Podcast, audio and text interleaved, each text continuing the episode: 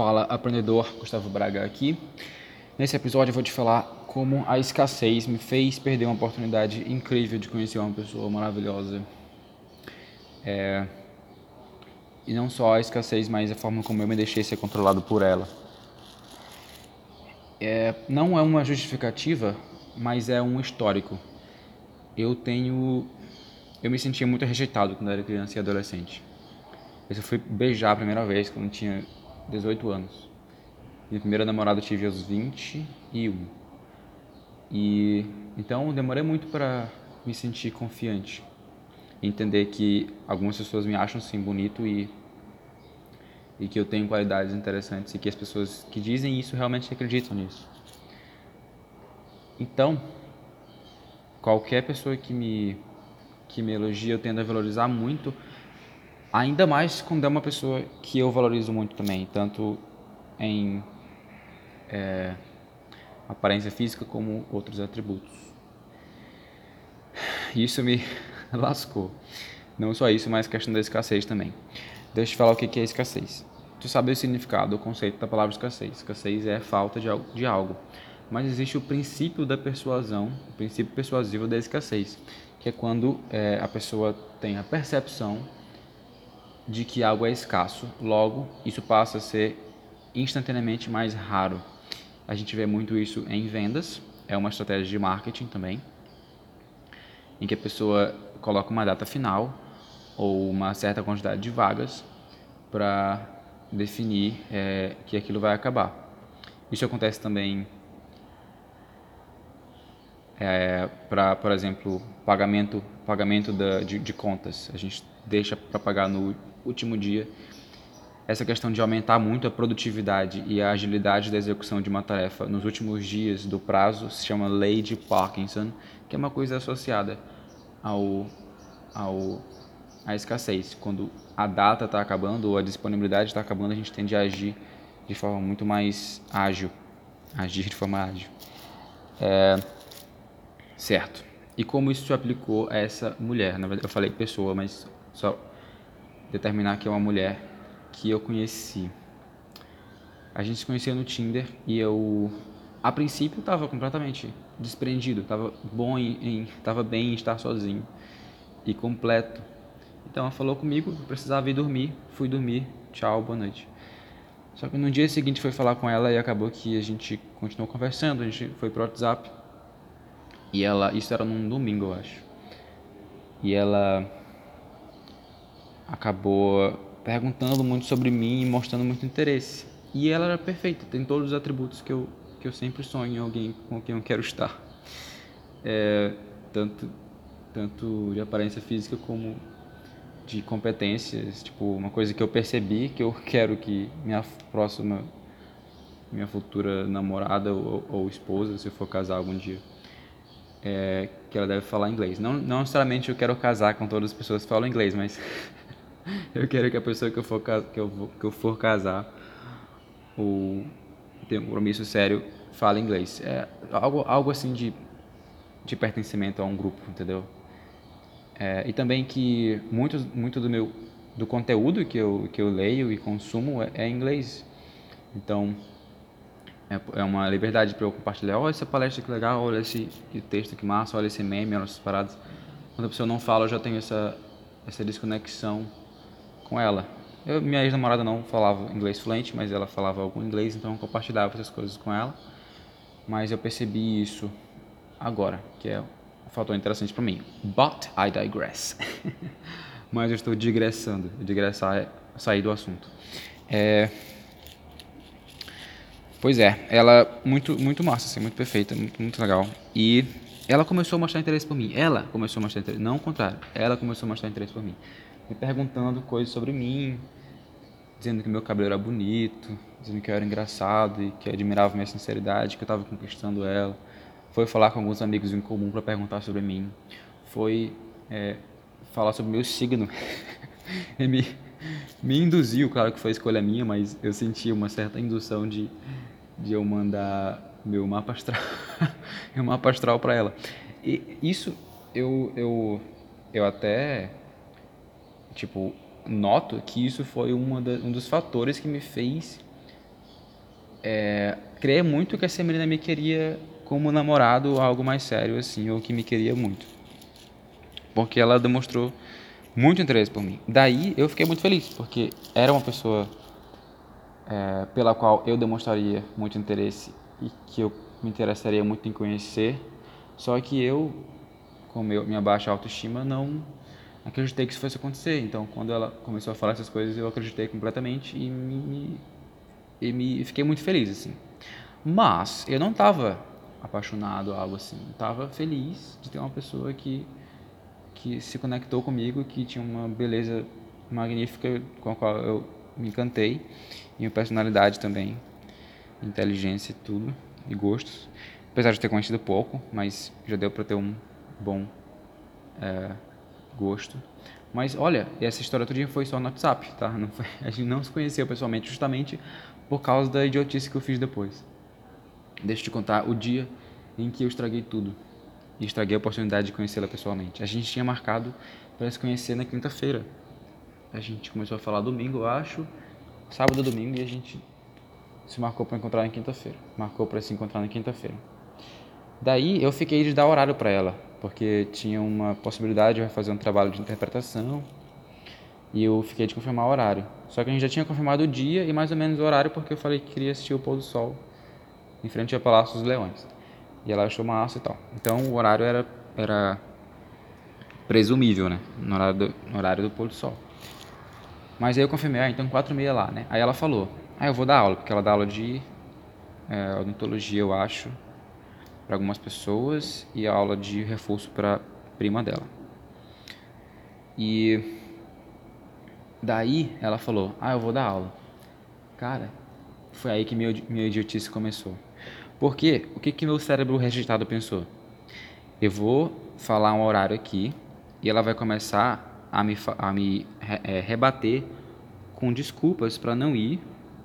E eu vou continuar falando vários horários. Ela vai falar: Não, nesse horário eu não posso, nesse horário eu não posso aquilo, nesse horário eu não posso, né? Pode dormir cedo, marquei outro compromisso, vou dar uma aula, tenho que preparar a aula de amanhã porque isso já aconteceu algumas vezes comigo, e nem tantas, mas eu já presumo que isso vai acontecer, que a pessoa não vai querer sair comigo de fato e que aquele interesse não era genuíno porque eu não mereço isso.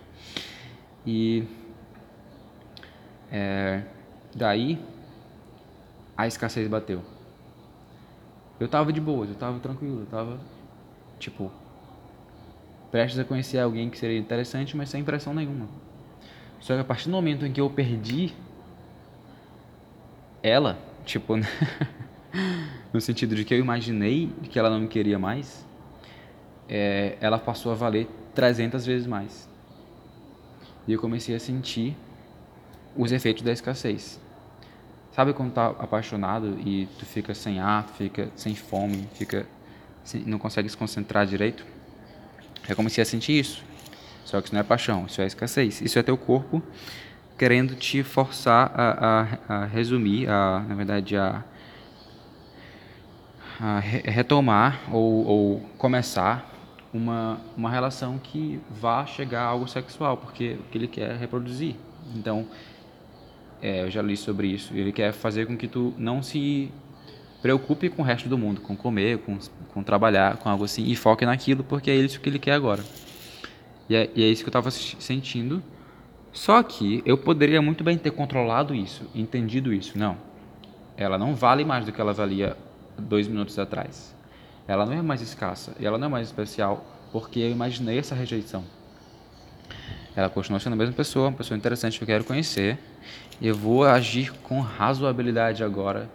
Vou sugerir um outro horário. Se ela não aceitar, eu deixo em aberto para ela sugerir um outro horário para a gente se encontrar. Se ela não quiser se encontrar também, se ela tiver desistido, ela vai me falar. Problema é que, imaginando toda essa rejeição, eu mandei um áudio para ela. um áudio para ela descrevendo as minhas. É, os meus sintomas, como eu falei no áudio. Sintomas que inferiam que, que fossem de paixão, que eu acabei de falar. Que era a questão da falta de ar, do, tudo mais. E e eu falei, ah tá, você não quer mais sair comigo, então fala logo. Aí eu perco a esperança. Meu Deus, que idiota. Mas teve outro fator também, de algo que ela me falou, que fez com que isso acontecesse desnecessariamente. Não culpando ela, claro, foi escolha minha, responsabilidade minha, mas há um fator reforçador que me fez fazer isso, que foi que ela falou que gostava da minha sinceridade. Então, ah, se ela gosta da minha sinceridade, eu vou atraí-la é, descrevendo exatamente o que eu estou sentindo agora. Só que nesse momento, é, apesar de eu ter me comprometido a ser muito mais transparente é, alguns meses atrás, eu percebi que nem sempre a sinceridade é, é, é, a coisa certa a fazer. Por quê? Porque nem sempre o que tu está sentindo é verdade. Então, tu vai relatar algo como, como se fosse verdade, só que não é. Aquela escassez ali, aquela emoção, aquele instinto que tinha tomado conta de mim não era verdade, era uma ilusão. Ela não valia, como eu falei, ela não valia mais. Ela não estava me rejeitando. Nem tava, ela não estava me rejeitando. Ela falou: Eu vou dar aula nesse horário. Só isso. Foi só isso que ela falou. Ela não me rejeitou, no momento nenhum. Ela, pelo contrário, ela queria me encontrar. Caramba, Bush, cara, que idiota. Meu Deus. Mas certo. É, daí,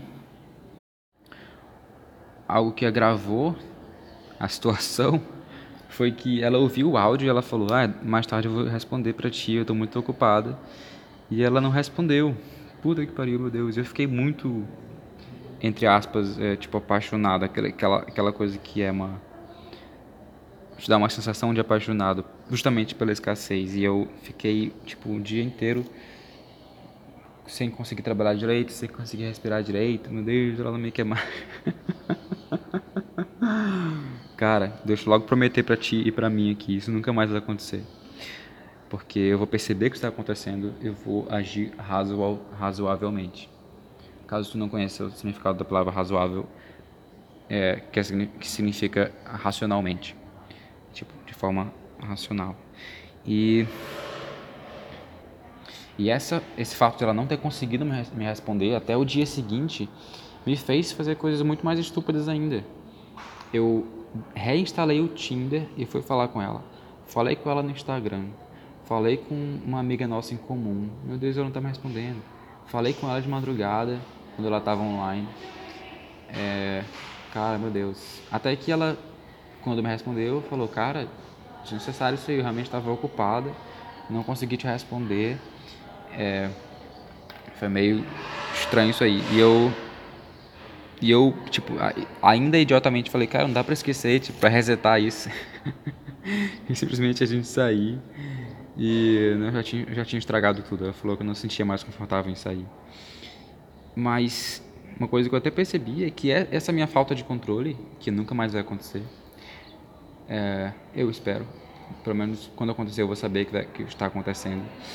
É, ela, ela não só me impediu de, de fazer ela conhecer uma pessoa legal, na verdade, não só me impediu de conhecer uma pessoa legal, mas impediu ela de conhecer um cara legal. Eu mesmo tirei a oportunidade dela conhecer um cara legal, porque eu sei, isso me veio, é, na verdade, minha irmã, minha irmã me lembrou disso, que eu sou um cara massa, entendeu? Eu sou um cara foda, eu falo idiomas, eu canto bem, eu sou inteligente, eu sou bonito, e, tipo, eu sou foda, eu sou massa, sou legal, sou um cara acima da média, um, cara que a pessoa realmente gostaria de conhecer. Eu beijo bem, se fosse o caso a gente se beijar, e eu.